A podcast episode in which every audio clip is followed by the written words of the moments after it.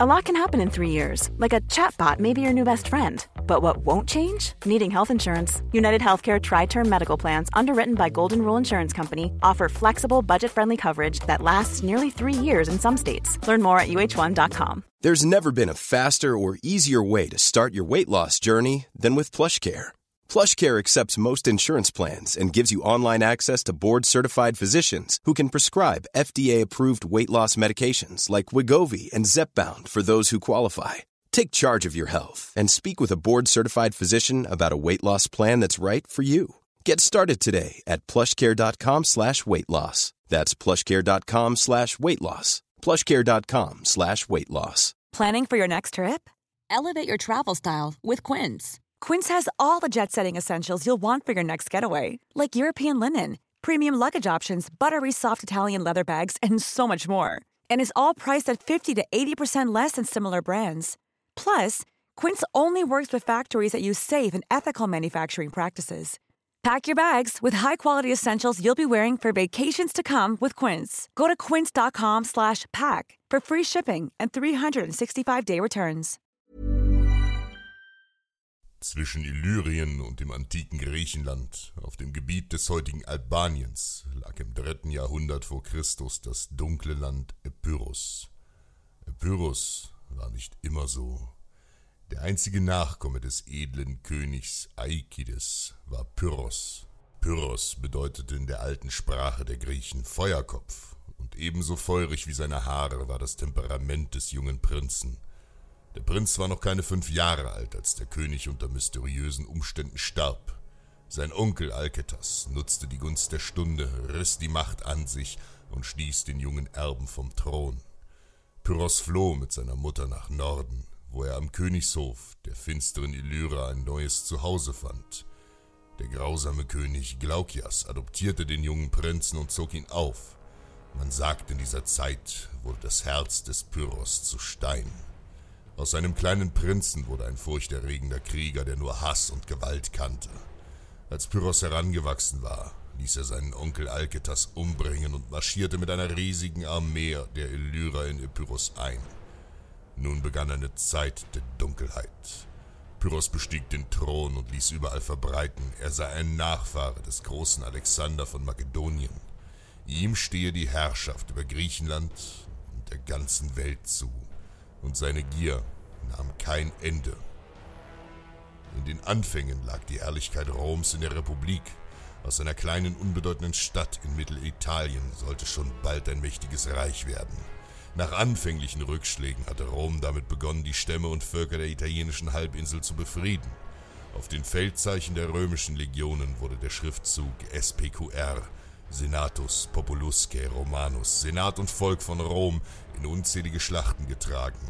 Rom hatte die Etrusker, Sabiner, Samniten und andere Völker des Nordens besiegt und eine schlagkräftige Armee aufgestellt. Nun wandte sich die Republik nach Süden. Der Süden Italiens war zu dieser Zeit mit zahlreichen griechischen Dörfern und kleinen unabhängigen Stadtstaaten besiedelt. Der dunkle Pyrrhos, der alle Griechen beherrschen wollte, schaute nun machthungrig auf die kleinen Städte jenseits des Meeres. Durch geschickte Intrigen säte er Zorn zwischen die Stadtstaaten in Unteritalien, die sich schon bald bekämpften.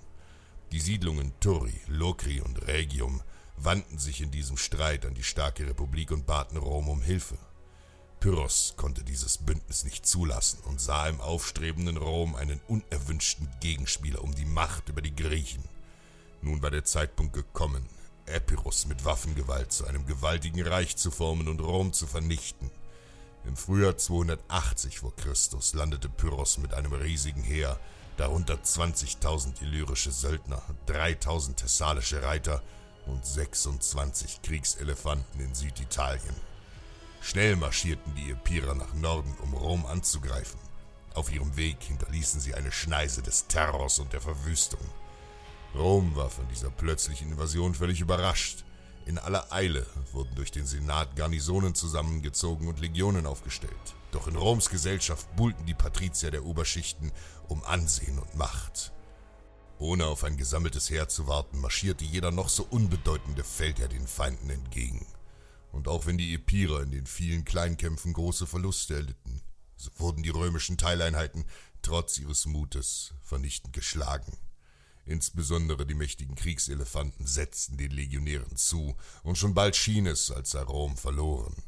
Pyrrhos und seine Armee marschierten weiter und weiter auf Rom zu. Vor etwa zehn Jahren, im Krieg gegen die Samniten, hatte sich ein römischer Krieger einen besonderen Namen gemacht und war zum Helden geworden. Vom einfachen Soldaten war er durch Stärke und Tapferkeit zum Heerführer aufgestiegen. Marcus Curius Dentatus stammte aus armen Verhältnissen. Er war kein edler Patrizier, wie die anderen Heerführer Roms, die ihre Position der Macht ihrer Väter zu verdanken hatten. Er war ein Mann des Volkes, und selbst als Heerführer beanspruchte er lediglich denselben Anteil wie seine Legionäre. Viele Senatoren war der arme Marcus ein Dorn im Auge, und sie lachten über ihn und seine Herkunft. Doch für Marcus zählte nicht eine edle Herkunft, feine Gewänder oder eine prunkvolle Lebensweise. Für ihn zählte nur Ehre und Stärke. Als er sah, wie die tapferen Legionen Roms im Kampf gegen Pyrrhos durch Eitelkeit und persönliche Machtspiele einzelner Politiker untergingen, stand er auf, griff sein Schwert und stellte sich vor den Senat. In einer flammenden Rede rief er die Römer zur Vernunft, und als das Volk ihm zujubelte, konnten ihn auch die Senatoren nicht weiter belächeln. Marcus Curius Dentatus sammelte alle noch verfügbaren Männer in Rom. Viele der verbliebenen Kämpfer Roms waren altgediente Legionäre, die sich längst auf den Ruhestand vorbereitet hatten. Doch der Großteil der jungen Krieger war gefallen oder schwer verwundet aus den Kämpfen zurückgekehrt. Aber auch wenn seine Armee aus Greisen bestand, so wusste er, dass er sich auf jeden einzelnen seiner Soldaten verlassen konnte. Mit vier Legionen marschierte Markus den finsteren Epirern entgegen. Schon bald standen sich die Armeen in der Ebene von Beneventum gegenüber. Als Pyrrhos diese letzte verbliebene Armee aus Alten erblickte, gab er siegessicher den Befehl zum Sturmangriff. Allen voran schickte er seine gewaltigen Kriegselefanten in die Schlacht, die die Römer in den Boden stampfen sollten.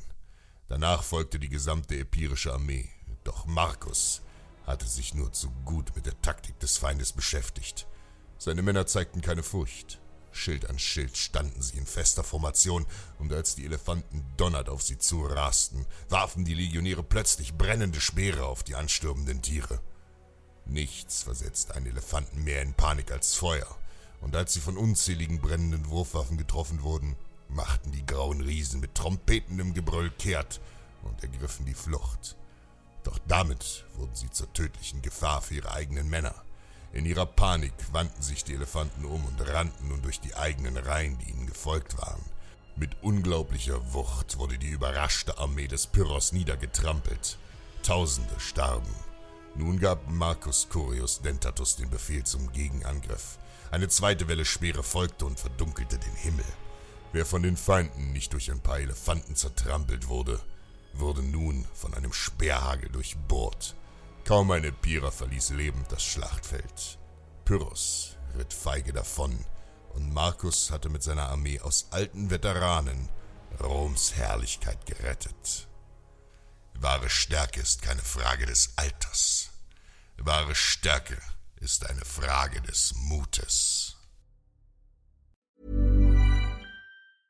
Even when we're on a budget, we still deserve nice things. Quince is a place to scoop up stunning high-end goods for 50 to 80% less than similar brands.